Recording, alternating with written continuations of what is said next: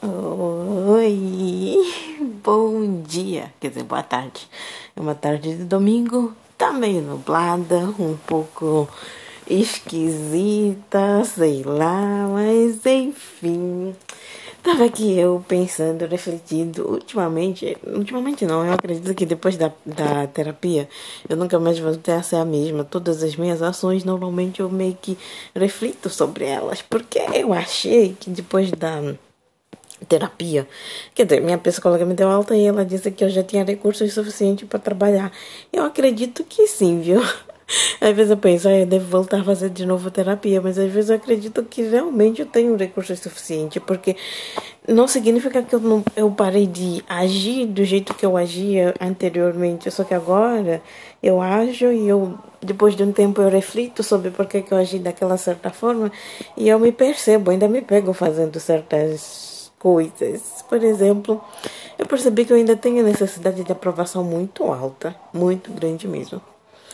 É, mas isso não se reflete na questão de como eu gosto de me vestir ou o fato de eu gastar bastante com, com roupa em si. Mas eu acredito que a questão de roupa eu tenho ciência de que não tenha relação com a necessidade da aprovação, porque simplesmente me visto de jeito bem extravagante e eu não estou nem aí, não digo pelo que as pessoas vão pensar e tudo mais. Acredito que a relação da minha dor com roupa primeiro tá no fato de que uma vez minha mãe tinha um namorado esquisito, que era basicamente um gigolô, que basicamente dependia dela e é, uma vez ele simplesmente decidiu que ia embora, ele pegou tudo da nossa casa, literalmente tudo, inclusive as minhas roupas. Ele não deixou nada, nada, nada, nada. Eu acho que eu tenho trauma de roupa e de comer na é, marmita justamente por conta disso, porque por, depois desse episódio é, minha mãe pegou, comprou as coisas mais básicas que tinha, que era pra gente meio que dar um jeito por um tempo. Depois ela foi comprando as outras coisas. Eu lembro que tinha um jogo de tigelas que estava mais em conta que ela pegou porque no começo lá pra gente se virar aí depois de não ter literalmente nada a gente precisava disso e acredito que seja por isso e porque é, eu não morei com os meus pais por exemplo quando era pequena morava com os meus tios e é, minha tia não deixava muito eu trocar roupa, porque até hoje eu faço isso. Quando eu uso a roupa, eu uso, mesmo que seja, sei lá, no mesmo dia eu já coloco para lavar, porque eu não gosto muito de repetir, não gosto mesmo. Raramente eu fico repetindo, não significa que eu não faço. Não, não tô dizendo que repetir no sentido de não repetir a mesma roupa, mas tem que colocar ela para lavar no mesmo dia em si. E ela deixava, eu tinha que parar de brincar, não podia brincar nem nada, porque eu tinha que ficar com aquela roupa, com a mesma roupa por uma semana. Então, eu tinha medo de suar na roupa, de sujar, porque tinha que ficar com aquela mesma roupa. E toda vez que eu tomo banho e coloco a mesma roupa, eu me sinto suja. Enfim, por algum motivo. Eu acredito que a relação com o gasto de roupa tem mais relação com esses dois fatores em si. Muito é, marcantes do que realmente a necessidade da, da aceitação. A necessidade da aceitação, como é que eu percebo, por exemplo? Por eu ter crescido com os meus tios e tudo mais, e eu sempre procurava ser aquela pessoa bem quieta que não dava muito trabalho, que sempre fazia tudo, limpava a casa, organizava tudo, porque tinha que deixar tudo nos conformes para ser aceita em, si.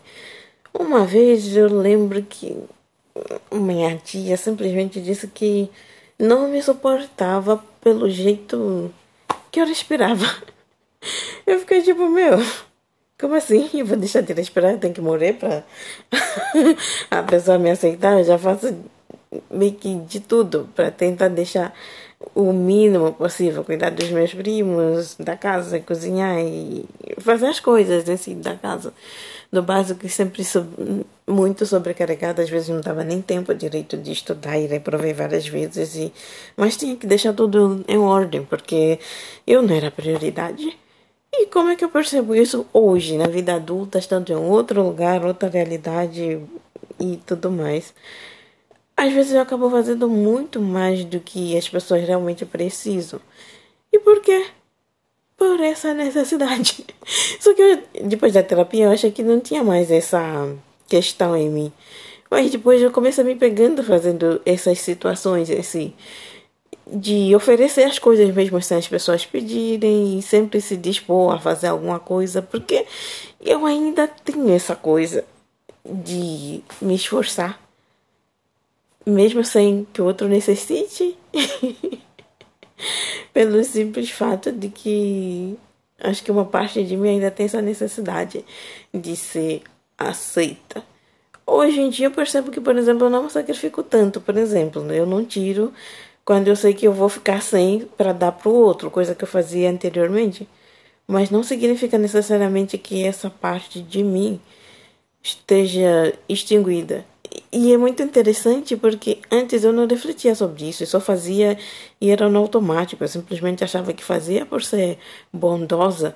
Mas hoje em dia eu percebo que ah, o que, que deve estar por trás disso. Então hoje em dia, quando alguém chega e pede alguma coisa, eu vejo, ai, eu vou dar isso porque eu quero dar ou eu estou querendo uma segunda intenção por trás. Quando eu percebo que, por exemplo, estou querendo algo por trás daquela ação em si, eu nem faço. Às vezes eu faço e quando eu começo a me pegar pensando que, ai, ai, fulano deveria agradecer por isso, sendo que ela não agradeceu, mas é uma coisa que eu fiz, eu bom, então na verdade não tem relação com fulano, é uma coisa que eu fiz porque eu estava esperando receber algo, então tem uma coisa a ver comigo, tem uma coisa errada comigo e eu tenho que trabalhar isso em mim, corrigir, é muito interessante essa fase toda. E curiosa também, porque nossa, eu achei que tivesse curado muitas coisas e percebo só que o, o curioso agora, interessante, é que eu analiso tudo que eu faço. Já não é mais despercebido, já não é mais no automático. Pode ser na hora e tal, mas depois de um tempo eu paro para refletir e vejo, oh, por que, que você agiu daquele jeito? Por que dessa forma? Ah, o que, que você estava querendo buscar? E eu vou no cerne da coisa. E isso tem sido muito, sei lá, no mínimo interessante. É até bom. É isso. Bom domingo pra todo mundo e. Ai, só poder dar conselho a qualquer pessoa. É tipo, se conheça, porque você se conhecendo, você não vai nem sofrer assim. Porque quando as pessoas ficarem tipo, ah, você gosta ou quer chamar atenção, isso não vai ser mais surpresa para você. Você vai saber que tipo de atenção você quer chamar e por quê, o que, que tem por trás daquilo. E é libertador. Não significa que você não vai repetir os erros, só significa que você vai se libertar de tanta carga, de. de... É, não vai se sentir mais tão preso. É isso. Bom domingo. Eu acho que ninguém escuta isso. E eu espero, na verdade, porque.